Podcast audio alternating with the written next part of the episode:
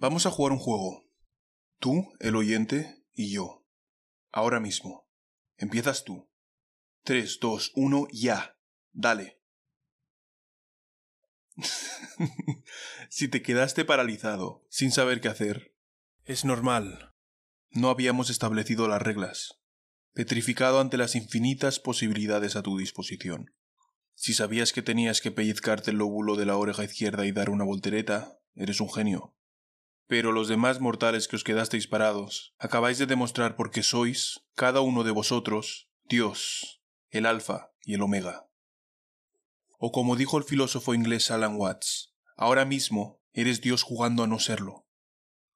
Esta frase la dijo popularizando un ejercicio mental inspirado en los Upanishads hindús. Los Upanishads son los documentos hindús que constituyen el Vedanta. Vedanta es un nombre compuesto, Veda Anta, Anta siendo fino conclusión, y Veda, que significa ver. Veda, video. El sánscrito y el latín comparten origen etimológico. Se, se me ponen los pelos de punta solo en pensarlo, que cualquier cosa, acción o palabra, es una ventana a través la cual podemos ver cinco mil años, seis mil, catorce billones de años hacia atrás en el pasado.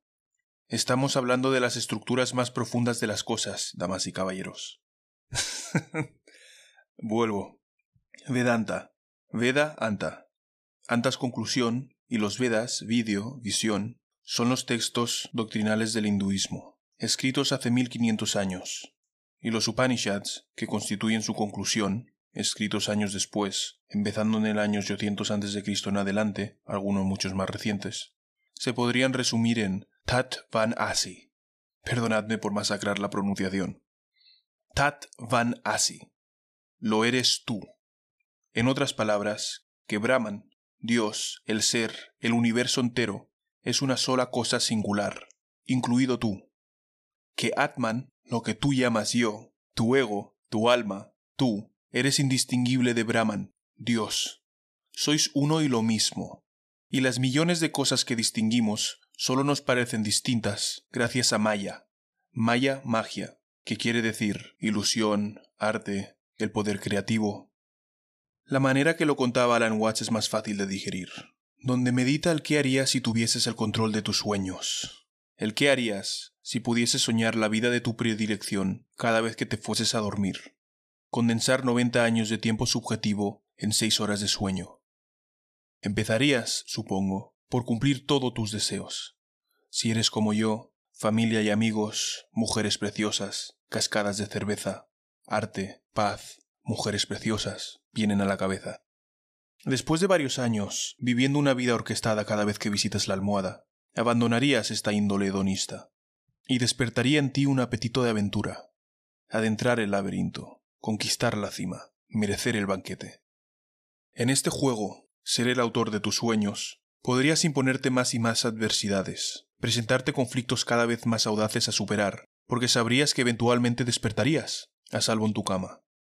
Transcurrirían más y más años y acabarías aburrido de tu omnisciencia nocturna, de tus sueños trucados. Estarías cansado de escribir el guion antes de actuarlo, y te impondrías otra proposición. Olvidar que estás soñando al irte a dormir. Abandonar tus poderes. Estar ansioso cada vez que cae la luna, y despertar cada mañana con la sorpresa de haber sobrevivido la noche anterior. Y finalmente, retándote una noche, sin saber la aventura que estás a punto de vivir, soñarías la vida que estás viviendo ahora mismo, ahora mismo escuchando este podcast en este instante. No es probable, pero tampoco imposible, pues tu vida está dentro de la infinita multiplicidad de existencias a elegir, de jugar a no ser Dios. No el Dios político, con los músculos, la barba y la corona, sino Dios como todo lo que ahí desconocemos. Eso es Tatvanasi, lo que tú eres, Eres todo. Ahora mismo eres Dios jugando a no serlo. Los caminos y las maneras de descubrir esta gran verdad varían, pero esta es una constante en la filosofía oriental. En el budismo zen lo llaman obtener satori, cuando la ola descubre que es el océano entero. Es difícil traducirlo a un público de una tradición abrahámica, cuyo concepto de Dios es radicalmente distinto. Ese ente monárquico, sobrenatural, todopoderoso, en el occidente empiezas a exclamar que eres Dios y te crucifican, o te encierran en un manicomio. En Japón te dirían, sí, claro, qué bueno que obtuviste Satori. Pero haciendo un esfuerzo, pensemos, ¿de qué carece un ser todopoderoso? Carece de límites. Así que tú solamente eres un aspecto de Dios que lo completa. Los cristianos que estéis oyendo esto podréis refunfuñarme. Esta cuestión ya la solucionó el verbo de Dios hecho hombre, gracias. Mi intención aquí no es desmentiros. Tampoco busco complacer a nadie. Solo quiero entretener junto a ti, el oyente, una realidad que rara vez contemplamos en las trincheras del día a día, destripándola de cualquier indicio de sermón teológico, dejando las grandes preguntas metafísicas y éticas junto a las copas y los ceniceros.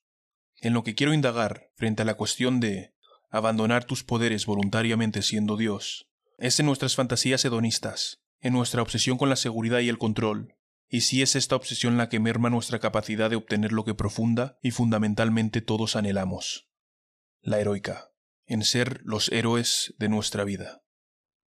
Expandamos, pues, nuestra resolución, y para ello antes, mejor, revisemos la meditación filosófica inicial.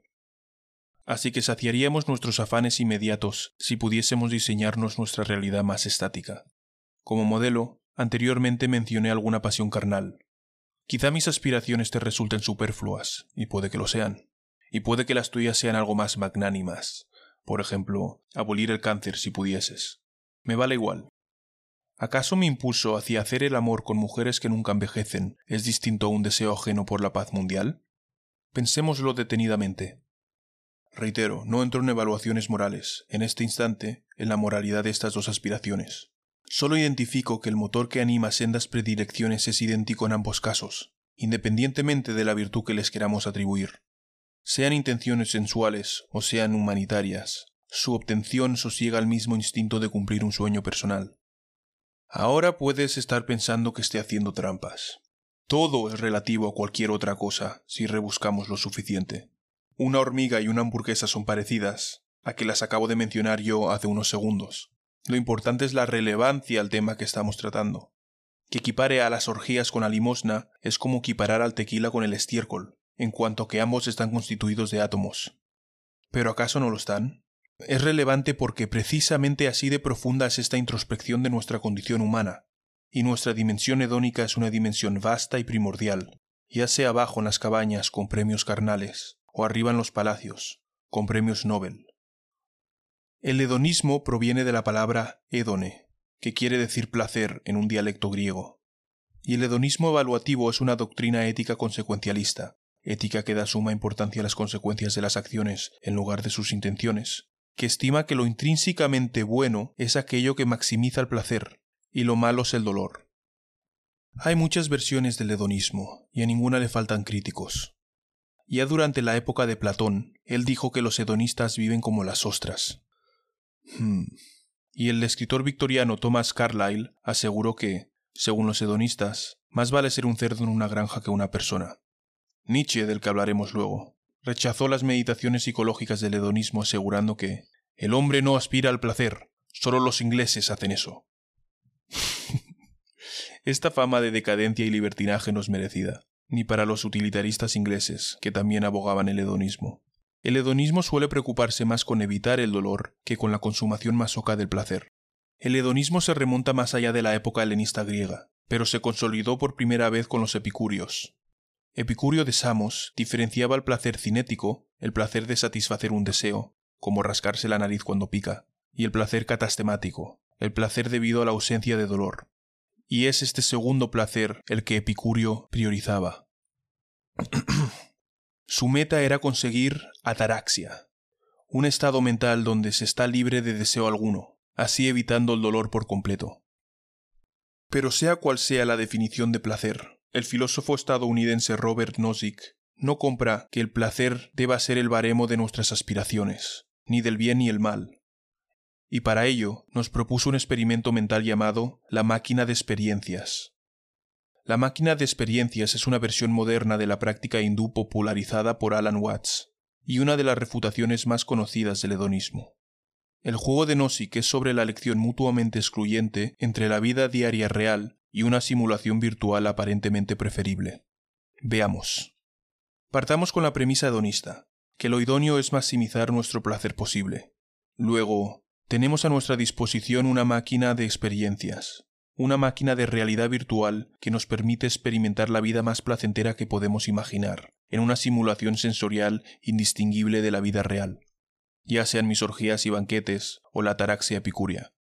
El único pero es que, si elegimos enchufarnos, no podemos desenchufarnos hasta morir. Debemos pasarnos toda nuestra vida conectados. La conclusión lógica seguiría siendo enchufarnos a la máquina, y la deberíamos reconocer como la mejor opción de vida, Aún así, sabemos que no nos conviene. Demuestra que la premisa inicial hedonista es errónea y que sabemos que el experimentar placer no es nuestro fin último. Porque, al fin y al cabo, no queremos que una máquina viva por nosotros, argumenta Nozick. Bueno, él propuso este experimento en los años 70. ¿Quién en esa época hubiese imaginado el Internet de hoy día y la abundancia de máquinas de experiencias que ofrece? Aún así creo que, en el fondo, su conclusión sigue en pie y para no desviarme de la temática de ejemplos impúbicos, aunque la pornografía tiene mucho recomendable, su visualización es como la comida basura barata, llena pero no nutre, y una vez consumida, el aroma de una buena mariscada ni basta y hasta a veces ni apetece. Porque hay una diferencia entre una mano y un humano, porque anhelamos la heroica, si crees que disfracé este episodio con pensamientos hindúes y juegos filosóficos bajo la rúbrica de la indagación para predicar que te saldrán pelos en las palmas de las manos o te quedarás bizco con tanto vicio, tranquilo, tranquila. No soy sacerdote, ni tan hipócrita. El juzgar si el Big Mac o la Big Mama son buenos o malos se lo dejo a ellos y a su púlpito. Yo solo digo que son baratos, tan barato que roba la recompensa, tan fácil como si nos fuese dada por una máquina de experiencias. Y no queremos la experiencia que nos pueda brindar una máquina. Queremos vivirla. Pero ¿por qué haríamos tal tontería de elegir esto, vivir esta vida, en lugar de una asistencia artificial de placer y apariencias? Por dos factores. Uno, porque nos creemos especiales, por el mismo motivo que hombres jóvenes cargan hacia el campo de batalla. La lluvia de balas matará a muchos hermanos soldados, pero no a ellos, porque el cáncer de pulmón solo les aflige a otros fumadores y entre la infinitésima probabilidad de ganar la lotería, esta vez te toca a ti. Porque hay ciertas cosas que solo le ocurren a otras personas, y hay cosas que solo te pasan a ti. Tenemos un concepto elevado de nuestra importancia cósmica. Al fin y al cabo, ¿no éramos Brahman? ¿No somos Dios? ¿El universo entero? Sí, y en cierto sentido, no necesitas ni que Alan Watts te lo explique. Fíjate, sentado en un banco en un parque, por el simple hecho de existir, creas toda la realidad que te envuelve. Tú creas el canto de los pájaros al impactar ondas sonoras contra tus tímpanos. El libro abierto en tu mano es pesado liviano porque tienes músculos. La madera del banco es rugosa en virtud de tu piel suave. Conviertes rayos de luz en imágenes y creas toda la realidad visual del parque a través de tus retinas. Explicado así, la realidad son relaciones, y tú un miembro indispensable de la ecuación y subconscientemente sabes que eres un requisito sine qua non del cosmos. Ahora el otro factor necesario, este es el que nos atrapa, y es el tema más interesante de la psicología, desde mi punto de vista, la intersubjetividad, lo que el filósofo Jean-Paul Sartre llama la mirada del otro. Explico. En el banco del parque, construyendo tu realidad, Sartre nos propone que consideremos ahora que un hombre irrumpe en nuestro campo de visión, la presencia de este nuevo elemento perturba nuestra noción de nosotros mismos y de lo que nos rodea. Como dice Sartre, el verde de la hierba se vuelve hacia el otro hombre, así como hacia ti, y parte de tu universo se drena en su dirección. Antes eras una especie de nada, algo que construía y consumía experiencias, y, de la nada, aparece este tipo y su mirada, y te convierte en un mero objeto más. Más adelante, en su obra El ser y la nada, Sartre se nos introduce como un... Mm, como un mirón, como alguien con la oreja planchada en una puerta, con su ojo ajustado al ojo de la cerradura, espiando al otro lado del umbral. No es bonito, pero imagínate que ese pervertido eres tú, con esa sonrisita de pillo, mientras miras a escondidas, completamente absorto en lo que oyes y observas. Y de repente, ese mismo hombre del parque pasa por el pasillo, interrumpiéndote el espectáculo. Qué ofensa hacia ti, que te haga consciente de quién eres. La vergüenza que sientes, solo la sientes porque te observas a ti a través de su mirada, la mirada del otro. Antes eras algo libre e indefinido, y ahora alguien viene y te restringe con su propia etiqueta de lo que eres, dándote forma, y de golpe y porrazo eres algo. Eres alguien.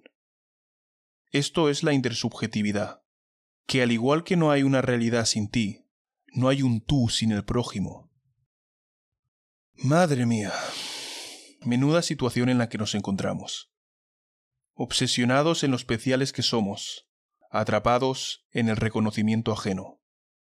Si discrepas y te declaras ordinario, entonces es en tu ordinariez donde te sientes especial, el más ordinario del mundo.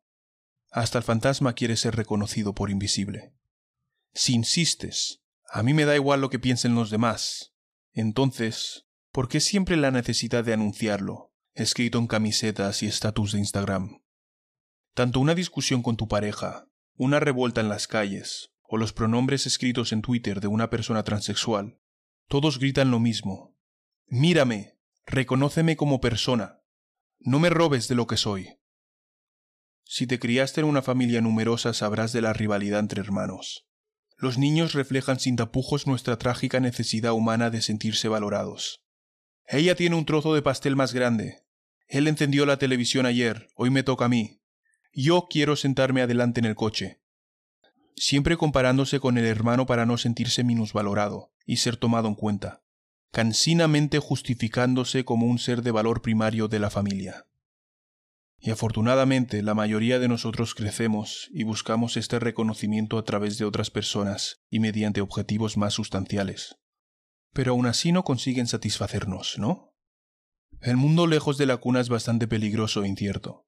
Esta incertidumbre reclama un mínimo de seguridad, y nosotros, supuestos héroes de nuestra narrativa, suplicamos auxilio, y ante la eventual indiferencia divina nos sentimos robados, burlados por un universo chantajista. Así que sacrificamos nuestro presente inmediato por un futuro curado, cómodo, controlado, seguro. ¿Y realmente se nos puede reprochar por ello? Quiero ser artista, pero necesito un trabajo estable porque tengo hambre.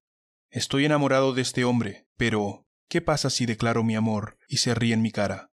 ¿Y si salgo del piso y me pilla el coronavirus?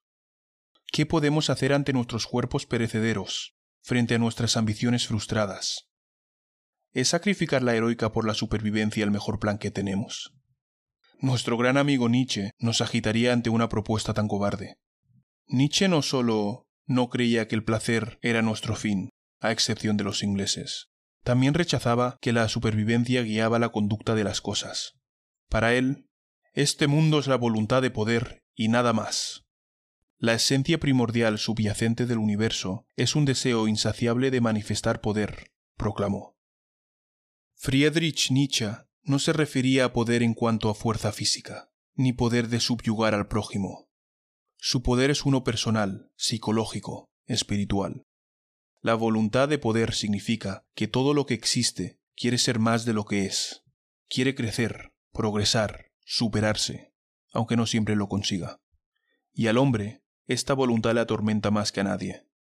Porque tanto la persona que quiere placer a todas horas, la persona que quiere evitar el dolor mediante ataraxia o mediante la seguridad de la rutina, o la persona que reconoce que quiere ser un héroe, inevitablemente va a sufrir por el simple hecho de ser una persona de carne y hueso. Pero lo trágico no es el sufrimiento, sino el sufrimiento sin propósito. Y al menos el individuo que acude a su llamada a la heroica, que acepta la voluntad de poder que guía al universo, encontrará utilidad al sufrimiento. Es más, la necesita y es la única manera de superarlo. En La Gaia Ciencia, Nietzsche lo dijo mejor que nadie. Leo. El secreto para cultivar la asistencia más fecunda y más gozosa consiste en vivir peligrosamente. Construyan sus ciudades a los pies del Vesubio, envíen sus barcos a mares inexplorados, vivan en guerra con sus semejantes y con ustedes mismos. Sean hombres que buscan el conocimiento, o saqueadores y conquistadores si no pueden ser dominadores y propietarios. Cierro cita. Aunque Nietzsche tiene un don con la palabra, aún estoy empezando a entender lo que significa esta máxima, de sustituir el escudo por la espada. Porque no existe el conocer sin el descubrir, y solo aprende el previamente ignorante. Voy más allá. Si rezas por coraje, busca situaciones aterradoras. Si deseas paciencia, la encontrarás en un día de tráfico congestionado. Porque si quieres construir una catedral, no le preguntes al Papa cómo hacerlo. Fraternízate con los obreros. Porque hay que ensuciarse las manos, porque el oro se halla en la mugre, al igual que la heroica. Ya sean heroicas personales, como abstenerse de sustancias estupefacientes o ser el rey de la fiesta, o heroicas a gran escala, como ser la mejor madre posible, o declararse dictador de una nación. Como último ejemplo, ya para rematar, ligaré esta... Mm, esta vulnerabilidad radical con el amor romántico, pues la heroica se podría verbalizar de otro modo, no como nuestro impulso por amar, sino por el de ser amado. ¿Qué es el amor romántico más que saltar sin paracaídas? Es un acto de fe, un acto completamente loco, el rendirse a otra persona, desnudarse literal y figurativamente delante de alguien, con la esperanza de que sea recíproco. Es la única locura socialmente aceptable. Abandonar el control lo consideramos insania en cualquier otro contexto. Pero el secreto es que detrás de la locura encontramos la cordura, la vida, el amor y un sueño digno de un dios jugando a no serlo.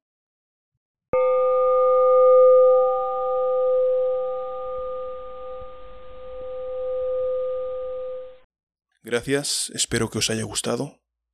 Intenté mantenerlo con más calma que el primero. Pero me emocioné. Quería hacer uno breve y hemos acabado hablando del Vedanta y Alan Watts, el hedonismo epicurio la máquina de experiencias de Nozick, la intersubjetividad de Sartre y la voluntad del poder de Nietzsche. Ish. Ojalá estos malabares con tantos conceptos hayan sido una función exitosa. Por favor, comparte qué te ha parecido. Dame eh, tu opinión, ya sea en Twitter, YouTube. El primer episodio no fue muy popular, así que necesito toda la ayuda disponible para averiguar cómo encaminar esta serie. Hmm. Vive peligrosamente. Este Nietzsche. Creo que es una enseñanza apropiada al tiempo que vivimos, donde la seguridad parece ser el valor más cotizado ahora mismo. Ponte la máscara, a seis metros. No te reúnas con más de dos personas en los bares. En las aerolíneas ahora bueno y siempre, diciendo nuestra prioridad es vuestra seguridad, cuando es obviamente mentira. Y está bien. Si la seguridad fuese lo primero, British, no nos atarías a un tubo de hojalata con dos explosiones a los costados, para mandarnos kilómetros sobre el cielo a una velocidad inhumana. si la seguridad fuese lo primero, nos quedaríamos en tierra firme. Pero pero el peligro vale la pena a cambio del milagro del vuelo y poder visitar otras tierras al aterrizar. Así que, ¿qué os parece la llamada la heroica de Nietzsche? Tampoco abogaba ser temerario, ¿eh? Bueno. Si le habéis sacado algún valor al episodio y valoráis la misión del podcast de proporcionar contenido educativo gratuito sobre la salud emocional mediante la filosofía, considera apoyar al podcast. Me ayudará a continuar y a mejorar.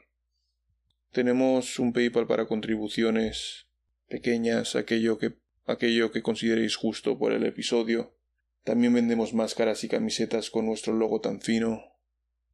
Mm. Todo el dinero recaudado lo invertiré en mejorar el equipo y la producción en general. Y si os ha gustado pero no podéis ayudar de manera monetaria, lo mejor que podéis hacer, lo mejor que cualquiera puede hacer, es compartir este vídeo con aquellas personas que consideréis que les gustará y continuar la conversación. Muchas gracias. Hasta la próxima.